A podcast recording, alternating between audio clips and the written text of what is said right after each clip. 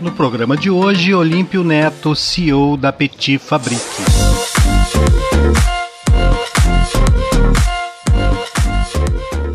Olha só, Olímpio, e aí a gente vê, por exemplo, muitos jovens sonhando, né, a entrar, porque o games hoje está em tudo, né, o celular, né, hoje está muito presente, até mesmo as pessoas da, da, da terceira idade já estão jogando, né, eu, então a gente percebe que isso aí já está cada vez mais perto das pessoas, né, é, muito presente, então para os jovens isso é um sonho, né, você, você que ama videogame, você que ama games, de repente via trabalhar com isso, né? Aí vamos, vamos falar assim que alguns jovens estejam nos vendo e ele pensa assim, eu queria me inspirar no Olímpico, eu queria também entrar nessa carreira. Como é que ele faz, hein?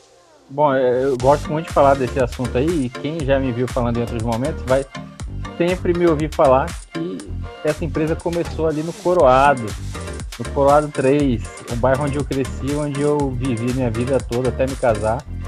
E a gente começou ali, numa salinha pequenininha no, no bairro do Coroado. E eu espero que isso sirva assim para inspirar muitos outros jovens aqui do Amazonas. E, e, e partindo desse ponto, é, eu quero dizer que o Amazonas tem uma vocação para uma, uma, matrizes econômicas como essa, que são as matrizes econômicas do, de tecnologia, de jogos de videogame, de entretenimento, porque não polui, não destrói a natureza e gera um volume financeiro enorme. Nós temos muita gente talentosa aqui. Falta sim muita formação, falta é, iniciativa pública, políticas públicas voltadas à, à formação dessas pessoas, desses jovens, né? Mas eu conheci ao longo dos anos dezenas e dezenas de artistas incríveis e muitos deles que a gente teve a oportunidade de, de passar em algum momento na vida com eles, de trabalharem com a gente, ou a gente acompanhou de longe o trabalho deles, conseguiram, inclusive, estar fora do Brasil hoje, nas principais empresas do mundo, trabalhando na Amazonense, que estão aqui ninguém nem sabe.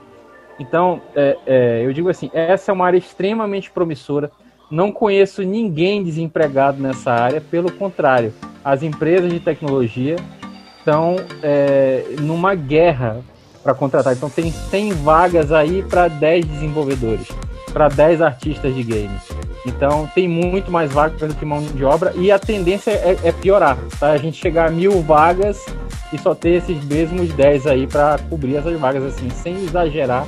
O mundo inteiro está guerreando por esses talentos.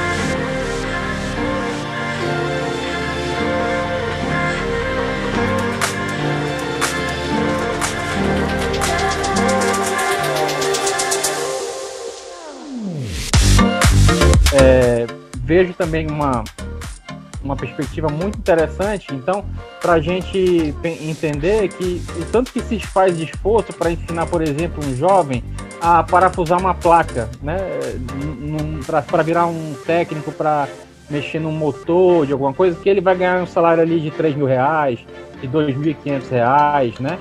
É, que é um salário que vai, já vai ajudar a família dele, mas você imagina na nossa área, esse com, com algum esforço também, esse mesmo jovem, esse mesmo jovem poderia estar ganhando ali seus 8 mil reais, 10 mil reais, 15 mil reais.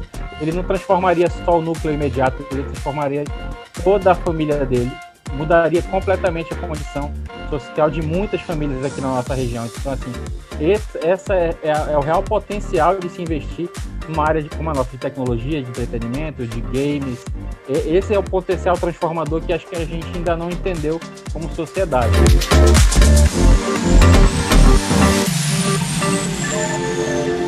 E o que está faltando, Olímpio, para que isso venha a expandir cada vez mais, para que isso venha a garantir um futuro realmente é, é, é, de satisfação, principalmente nessa questão do emprego, para que mais jovens se interessem para isso, por, por exemplo, as faculdades de tecnologia, os cursos de tecnologias precisam ser oferecidos, as, as universidades precisam entrar também nessa, nessa, nessa luta para oferecer qualificação para esse, esse público ávido por informações, Olímpio, é isso que está faltando? É, nós temos excelentes faculdades aqui já que já formam muitos profissionais, né? Aqui não vou citar todos porque eu vou acabar esquecendo de alguma aqui, mas nós temos universidades muito boas aqui como a UEA e a UFAM, só para citar duas aqui, por exemplo, daqui formam excelentes profissionais na área de tecnologia.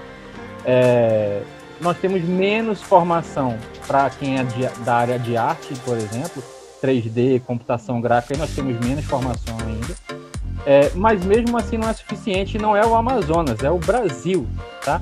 É, o que tem acontecido muito no Brasil atualmente é a iniciativa privada se envolvendo diretamente na formação dessa mão de obra, para não, não ficarmos esperando somente o, o volume que as faculdades conseguem colocar para fora, mas a própria iniciativa privada alinhada à, à iniciativa pública, né, é, criando mecanismos para capacitar, para pegar pessoas talentosas e treiná-las e capacitá-las, e, porque o mercado de, de, de, o mercado de trabalho realmente está clamando por essa mão de obra e não tem.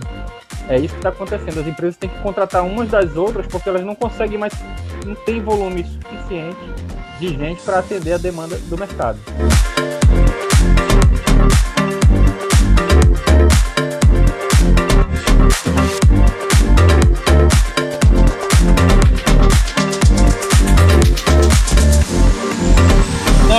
Você falou aí também tem a questão do negócio, né? E aí, quando a gente fala em negócio, a gente pensa assim, por exemplo, no, no emergente, que fala-se muito sobre a questão do polo digital de Manaus. Que Manaus é uma das referências do Brasil também na, na, no desenvolvimento desse polo digital. Mas aí eu, que aqui também sou um pouco escolado, assim como o Calbi, escolado no sentido de vivência, né? Da gente estar vivendo já há alguns anos, né? É, sob a as perspectivas econômicas do Estado que muitas vezes não se consolidam, vou te dar um exemplo do polo naval.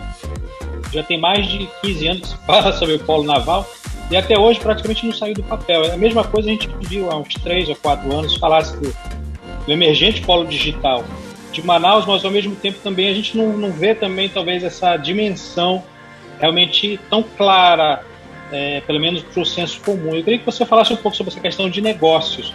O que, que falta para a gente dar realmente uma série deslanchada no polo digital, que ele não seja somente um, um, um cenário em que aparece hora aqui, hora ali, alguma situação é, que, que emerge, mas não fica realmente consolidado o mercado, que se tenha realmente negócios, a gente, que a gente verifique realmente isso acontecendo com uma perspectiva clara de possibilidade econômica aqui para a cidade.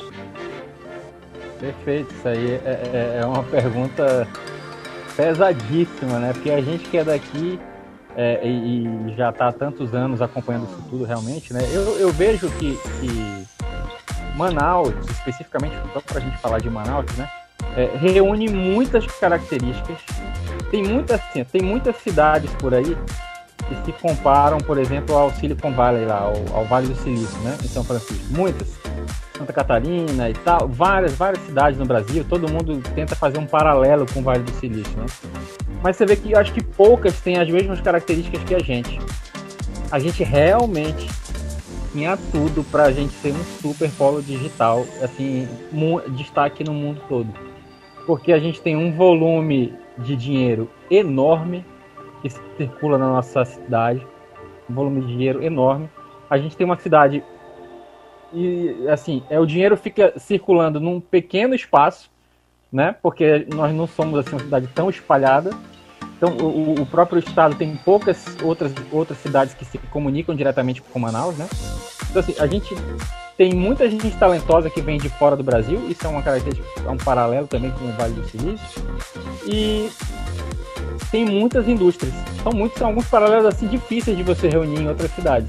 Tantas multinacionais tantos profissionais capacitados, um, o dinheiro concentrado numa pequena região ali geográfica e mas infelizmente acaba por aí, né? As nossas, as nossas similaridades.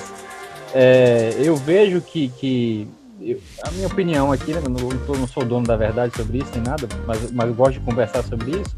Eu vejo que existe uma dificuldade de, de, de criar assim, uma capilaridade desse dinheiro chegar aos, aos, aos, às startups, aos pequenos negócios, existem iniciativas, né? O nosso jogo mesmo é fruto de um programa prioritário de economia digital, uma startup que conseguiu ter acesso a um recurso, né, que vem também ligado à lei de informática e viabilizou. Mas você pensa assim, quantos mais estão acontecendo semelhantes ao nosso, né? E aí é claro, você vai dizer assim, ah, mas a gente não tem startups tantas startups de qualidade, capazes de receber um super investimento, mas aí a gente fica naquele é, num paradoxo aqui, né? Eu não tenho as startups porque eu não tenho estrutura, ou não tenho estrutura porque eu não tenho as startups, e aí a gente não sai do lugar. a minha visão para o polo digital é que você vê, as grandes indústrias ganham dinheiro aqui há décadas, ganham dinheiro aqui há décadas. E elas crescem e elas vendem para o mundo todo e isso emprega pessoas no Amazonas.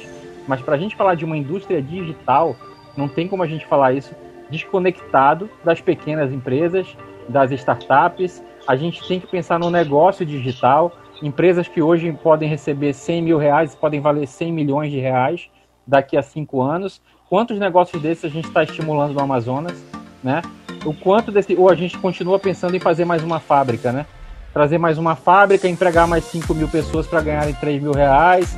É, é, esse o business, porque quando a gente fala do negócio de tecnologia, eu, eu fazer um paralelo aqui. Não sei se vocês conhecem o filme Meu Malvado Favorito. Só para falar de filme, não vou nem falar de jogo pra gente tentar. Vamos, ficar, vamos tentar ficar nos filmes, tá?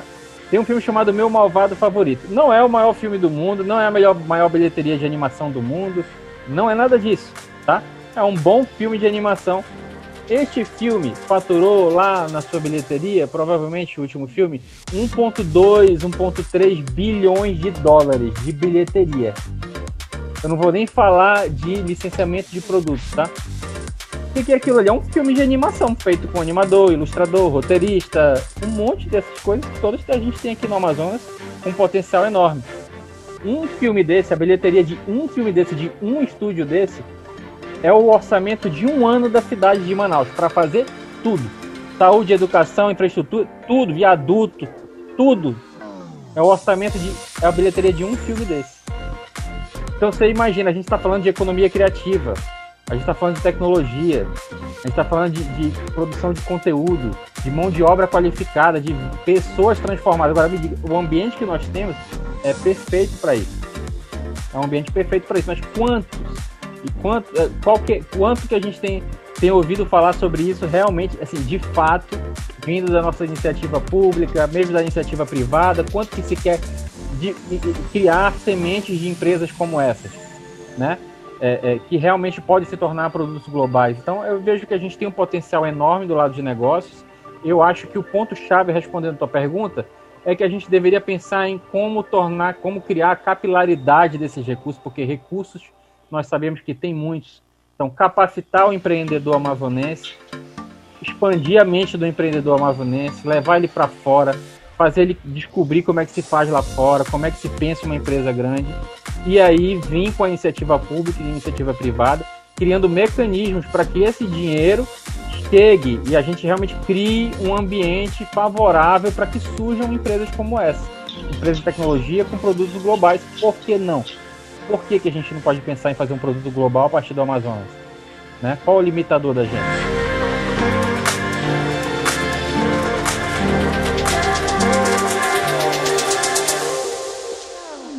É, felizmente, né, a gente vive um novo tempo. E se as pessoas não estiverem conectadas com essa nova realidade, elas não vão conseguir desenvolver. Então, eu queria que você falasse um pouco sobre isso, sobre essa necessidade da gente ter um up nessa questão da, da inovação tecnológica aqui para poder realmente encontrar uma nova perspectiva econômica aqui para o Estado. Sim, é, é, a gente é, é, é, até assim redundante um pouco, né? Você tratar disso parece até um pouco clichê, na verdade quando você fala que é porque é necessário dar uma atenção para a tecnologia, mas se você pegar as últimas, as últimas campanhas é, eleitorais aqui no Amazonas, vou dizer últimas para não ficar endereçando nada para ninguém especificamente, até porque é um problema sistêmico nosso mesmo, né? É, é, é você não para, ninguém está discutindo profundamente isso. Tem ninguém discutindo profundamente tecnologia. Ninguém, não, não tem, né? tem algumas iniciativas, se fala um pouco e tal. Eu entendo que tem um pouco do nosso viés político mesmo aqui. E você pensa assim, ah, o grande público, eu vou perder o interesse deles. É melhor falar aqui de segurança, emprego, renda, é, saúde e tal. Que esse discurso clássico né, da política no Brasil, né, não, é um, não é um privilégio do Amazonas. Mas você não para ninguém para discutir a fundo mesmo como é que a gente pode transformar o Amazonas num polo de tecnologia de desenvolvimento de software, de softwares que possam, possam gerar riqueza para o Estado, gerar empregos de alto nível para o Estado. Né? É, realmente a gente a gente está muito atrasado nisso. Não é só o Amazonas, eu entendo que acho que no Brasil você vai ter Santa Catarina falando profundamente sobre isso, você vai ter São Paulo se esforçando ali também para falar sobre isso. E talvez alguma coisa em Minas Gerais, entendeu? De resto, todo mundo tem alguma coisa sendo feita, mas claramente não é prioridade. Ninguém vai a fundo nesse assunto, né? É um assunto que, que é uma necessidade real, né? E quando a gente, mas você veja você, né? Existe muito, especialmente que eu gosto de falar dessa intersecção entre o entretenimento e a tecnologia, que é, por exemplo, onde estão os games, tá? Mas veja você, eu acabei de dar um exemplo ali de um filme, né? De um filme estrangeiro.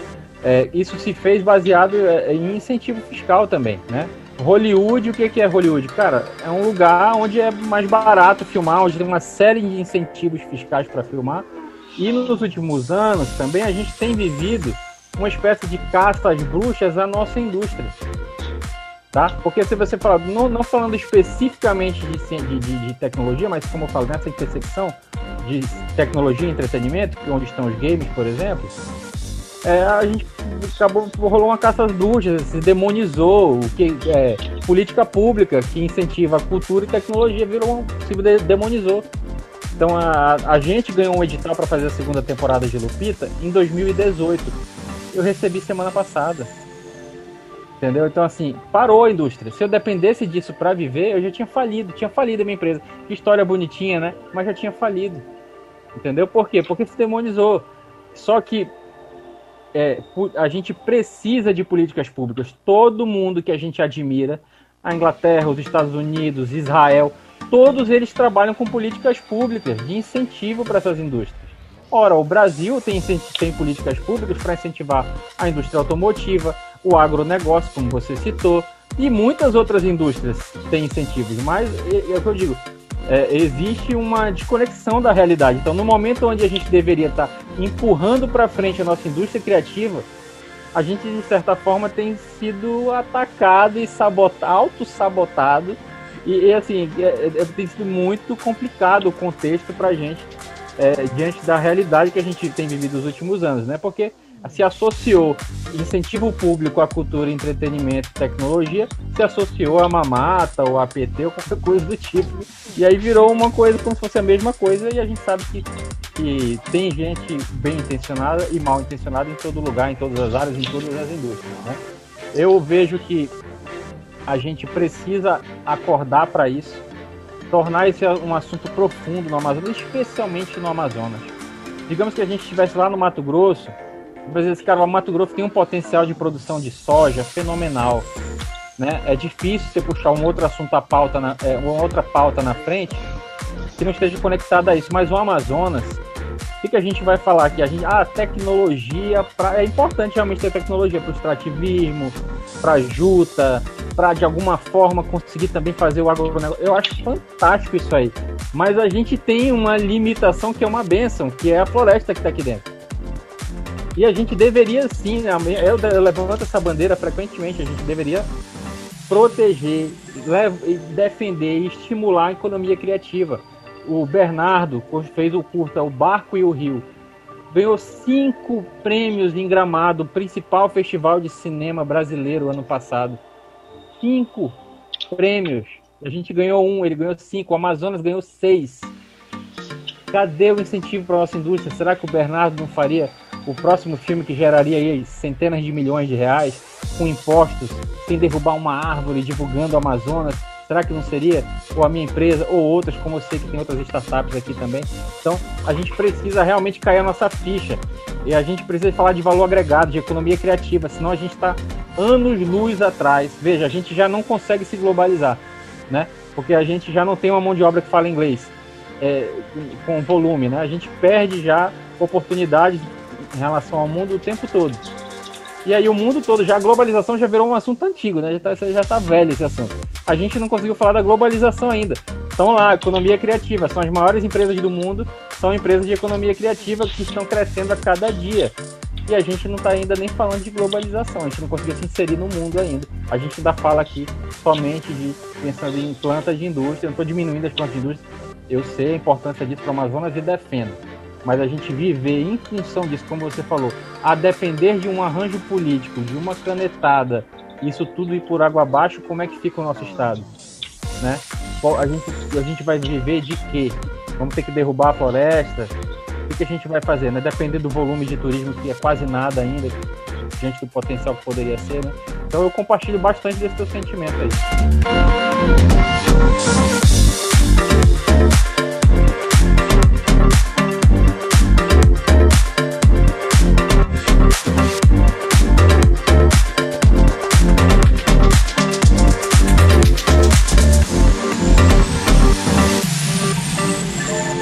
Olímpio, é, a gente está praticamente já indo para o final do programa, mas eu precisava te fazer essa pergunta, preciso te fazer essa pergunta, que você faz parte, você representa nesse momento aqui para a gente a, indústria do entretenimento, do videogame, né, da, da internet, do videogame principalmente. E a, com isso você também deve receber, ou pelo menos o teu segmento do videogame, recebe críticas no sentido de a fazer com que as crianças, principalmente, passem a, apenas a jogar os videogames, sejam viciadas, se tornem viciadas no videogame.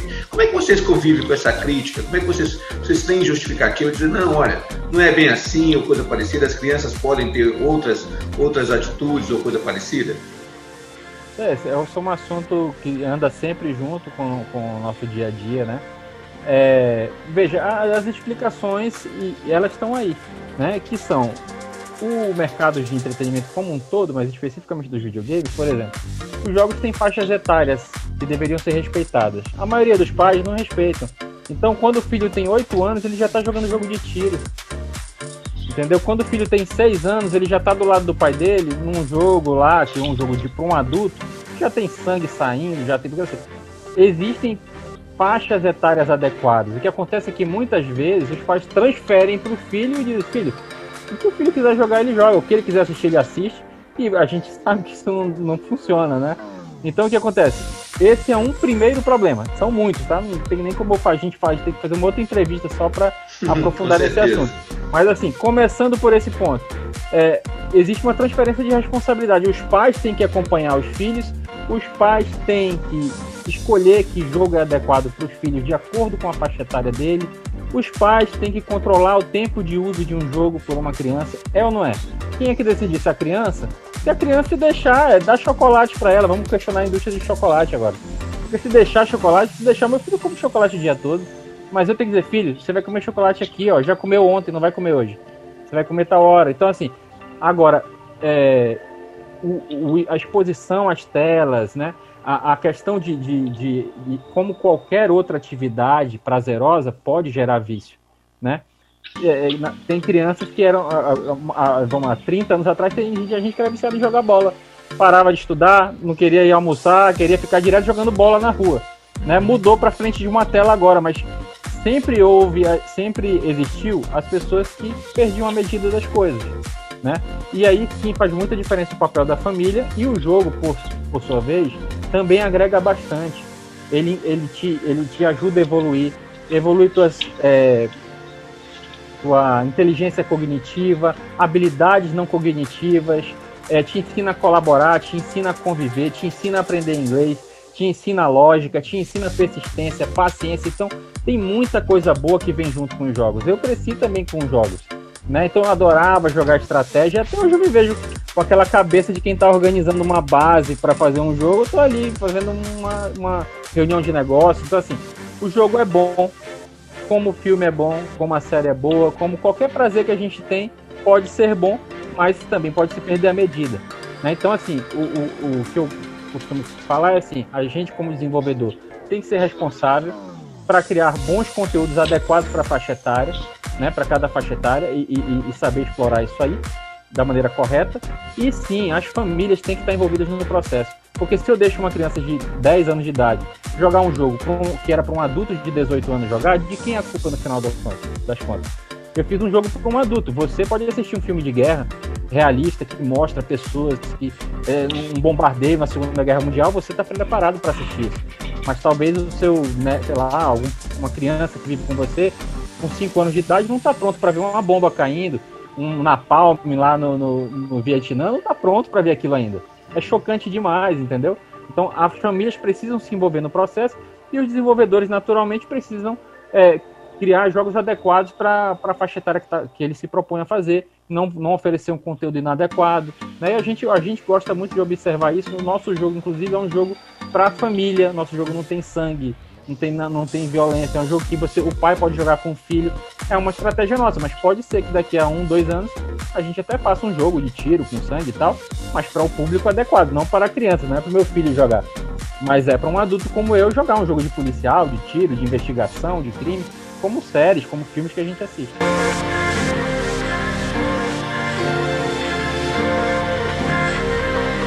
Esse foi o JCAM Talks de hoje. Agradecemos a sua audiência. Para mais conteúdo, acesse jcam.com.br e as redes sociais no J Comércio com dois M's.